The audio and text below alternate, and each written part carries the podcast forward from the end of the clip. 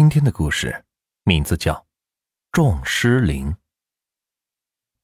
今年进年关的时候，百年来修缮过数回的老宅，终于抵不住岁月的磨损，靠南的那面老墙整面坍塌，其他角落处也是早早的从地基处腐烂。父亲和几位伯父一商量，选了个黄道吉日，把住在里边的老人是接了出来。暂先安置在村里的旅馆里。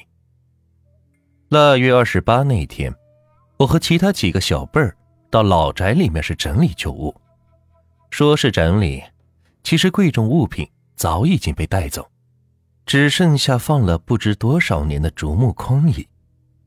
我和几个堂哥堂姐以前就是在老宅里野着长大，后屋里头是堆满了不少我们以前的物件。此次回来，就是看看有没有什么东西要带走，也好留个念想。老宅从太爷爷一辈起就未分家，几位叔公叔婆全住在里边，因此后屋里面除了我们以前的东西，还有不少的旧物。我是翻翻捡捡，也因此生出了一种淘宝的乐趣。最后一个箱包翻到底层时。我从里边掏出一个匣子来，里边装着一个中型的铃铛，用红线穿着。我摇了摇，发现已经锈的是出不了声了。那是我以前的东西。忽然有人站在我身后出声，我一回头，发现是三叔公。三叔公早年瞎了一只眼，再加上常年板着一张脸，看着。不好接近，我们这些小辈都与他打交道不多。他拄着拐杖站在我身后，看着我手里的盒子说道：“是个普通的铃铛，不过说普通又不普通，甚至还带着点晦气。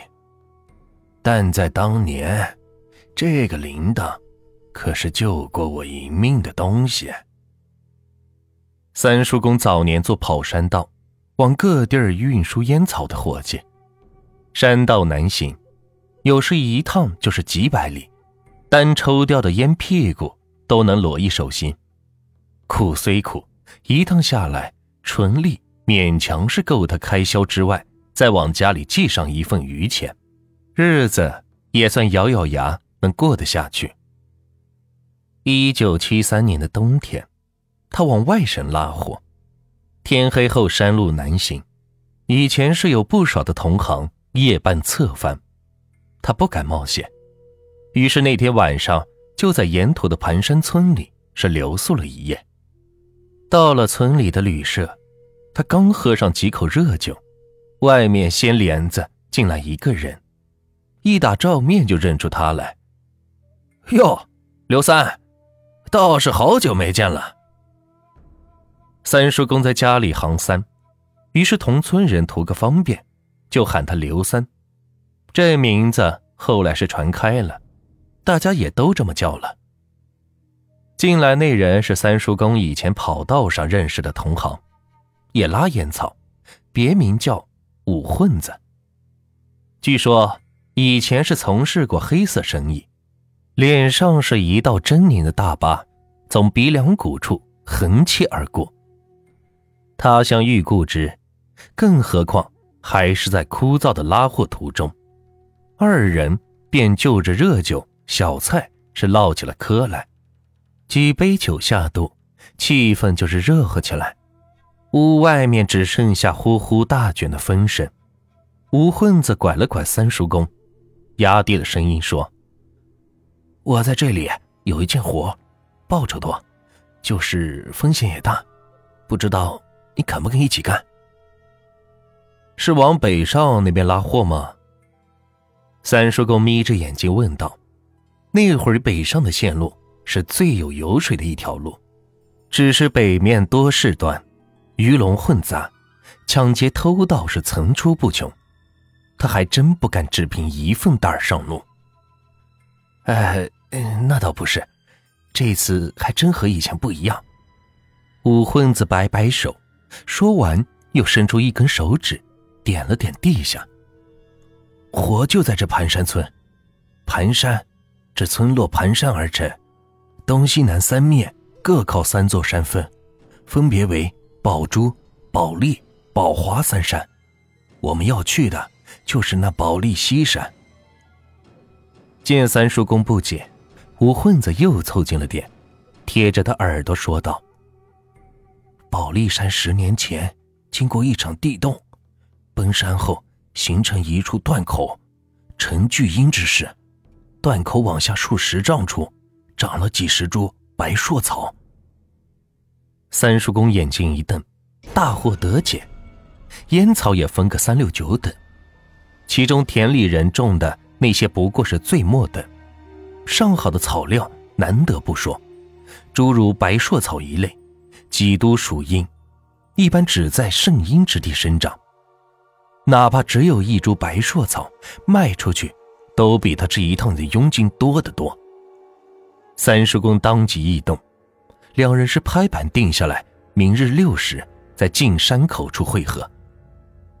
酒散后，二人便各自回了房间休息。宿舍老旧，房间里边处处透着风。三叔公仔细的掖了掖被角，吹灭油灯，前余光瞥见床沿处头领头下的阴影。这一看，他背后是渗出了一层细细的汗来。他在旅社里看见过几个一模一样的统领，不止旅社。似乎整个村子都喜欢拿铜铃做饰品。每个村有各自的特色，爱挂铃铛当然不是什么大问题。问题是，现在屋子里从木窗框边的墙钉处垂下的中型铜铃，在墙缝透出的阵阵夜风中，铜铃居然是纹丝不动，一声未响，影子是状若凝固了一般。次日。三叔公与武混子在进山口会合，他们到时已经有了两个男人在等着了。为首的看上去四十多岁，其余的一个是一个年轻的小伙。武混子上去同他打声招呼，三叔公不远不近的站着，仔细的瞧着他们手里提的家伙，见确实是挖掘的工具，一颗悬着的心是放下了大半。武混子管中年人叫曹头，白硕草就是他发现的。天未大亮的时候，几个人就进了山。宝利山是人迹罕至，没有人声，虫鸣兽声也是听不大见，静的心里头总是烧得慌。一行人是默默的前进，只能听到医生拂开枝节草叶的沙沙声。昨天半夜起了小雨，进山的路上却是各种沙石土泥。三叔公走在最后，泥泞中一不留心，脚底打滑，朝着一侧的浅坑是歪了下去，身体一时是收不住力，他直滚到坑底才停了下来。手心里有什么东西是咯咯的，他刚才滚下来的时候伸手往边上拽，大概。是扯着什么东西下来，他也没有多想，打开手心一看，居然是一串红线系着的铃铛。这铃铛和旅社里的是同一款铃铛，但是却又不太一样。旅社里的做成了风铃的形状，这个则是被红线给圈了起来，更像是女孩系在脚踝上的脚绳。武混子在前面听见三叔公摔下去，折回来扶他。三叔公手里还捏着铃铛，没看出什么名堂。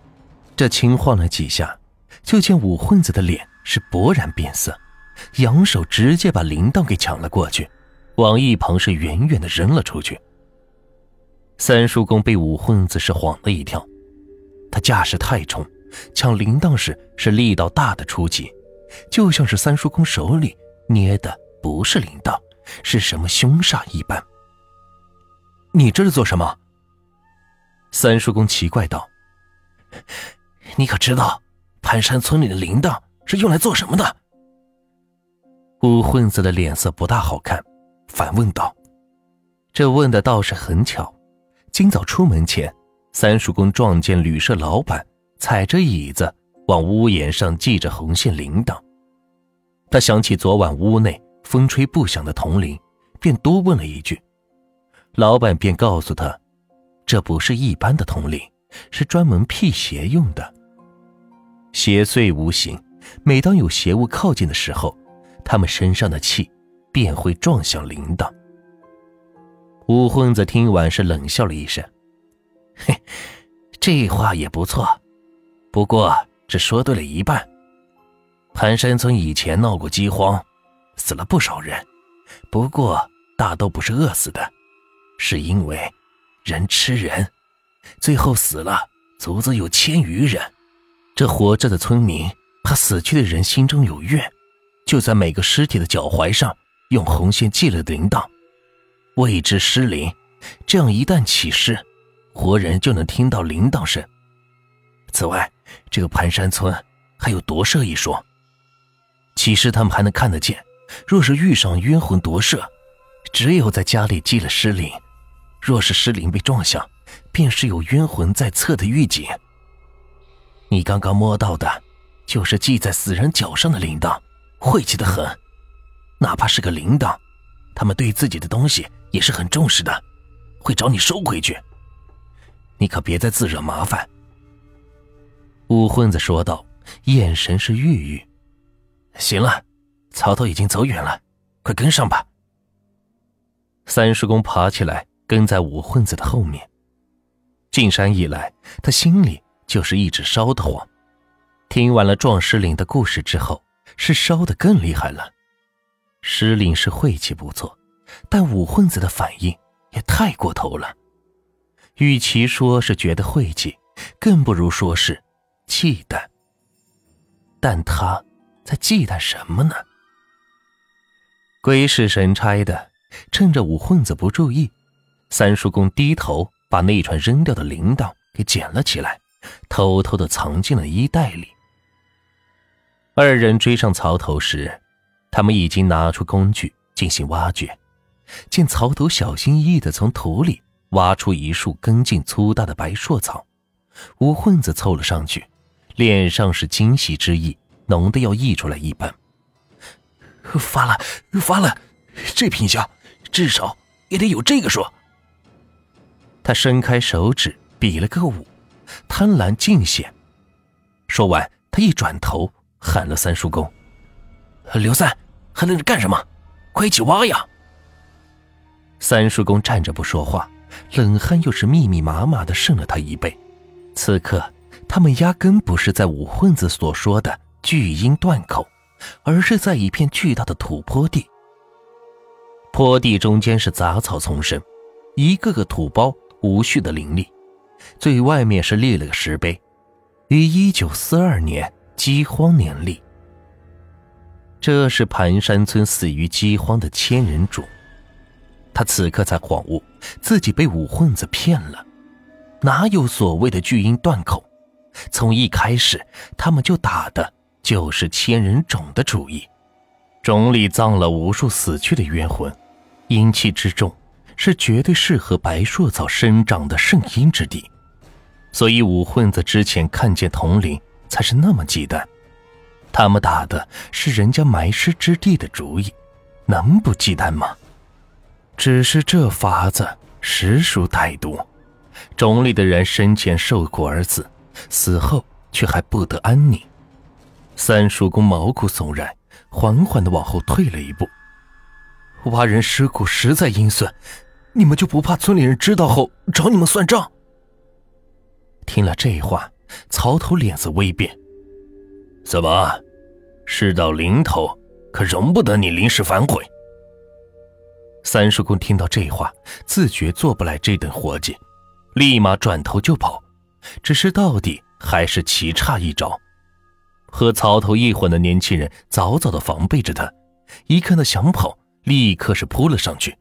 手中抓过巴掌大的石头，往他的脑门上就是狠狠一拍。看着他开大卡拉货，本来想着借他的车掩人耳目，没想到这小子是个脑袋不灵光的。怕留着会出事，万一他把我们给捅出去了。回城不是有些以前猎户留下的大坑吗？扔进去，就算他好运没中陷阱，这宝利山十天半个月也没人来，饿都能饿死。别人也只会当他是不小心跌进去。三叔公昏昏沉沉的恢复了一些些许意识，就听不远处武混子和曹头低声的交谈道：“坡地已经被他们翻的是乱七八糟，边上一大捆白硕草是捆着，想来他们收获颇丰，不久后就打算离开了。等在原地，无非是等死。”三叔公咬牙，他双手被麻绳捆在身后，趁他们没有看他。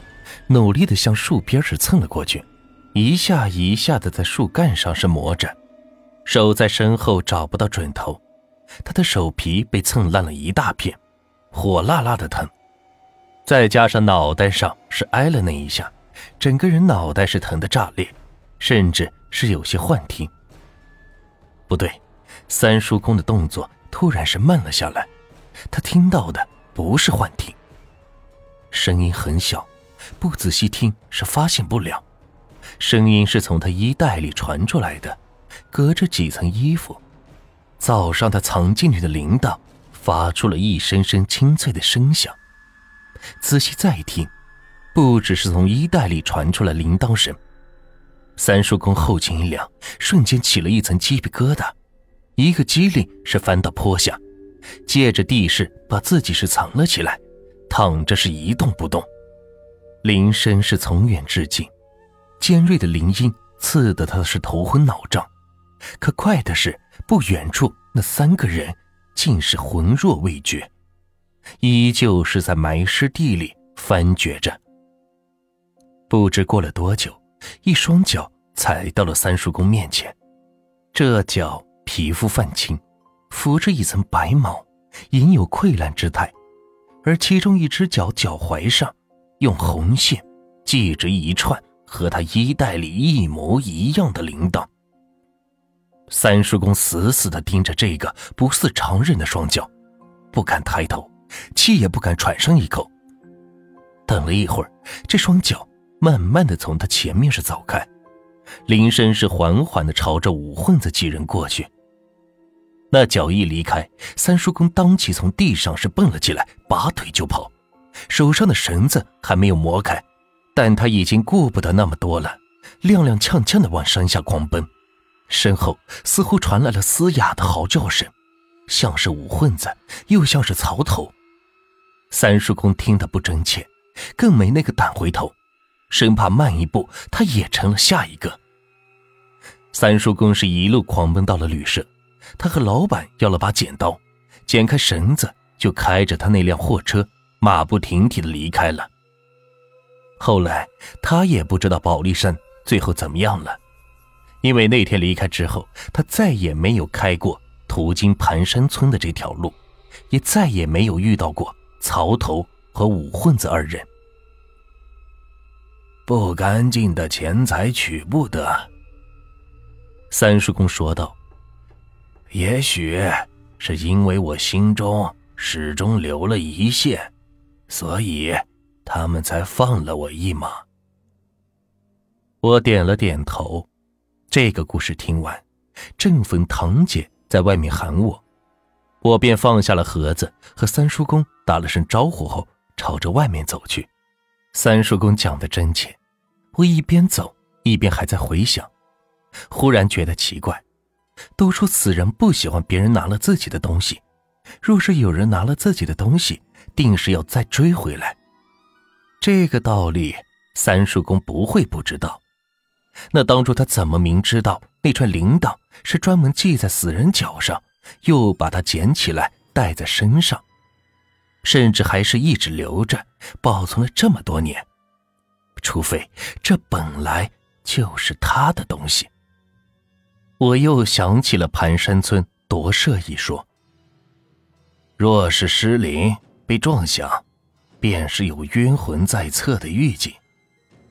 思及此我一个冷战这时身后那早已锈了的铃铛竟又重新发出了清脆的响声。我回过头阴影之中三叔公捧着装着铃铛的木盒子缓缓的朝我露出了一个毛骨悚然的笑容。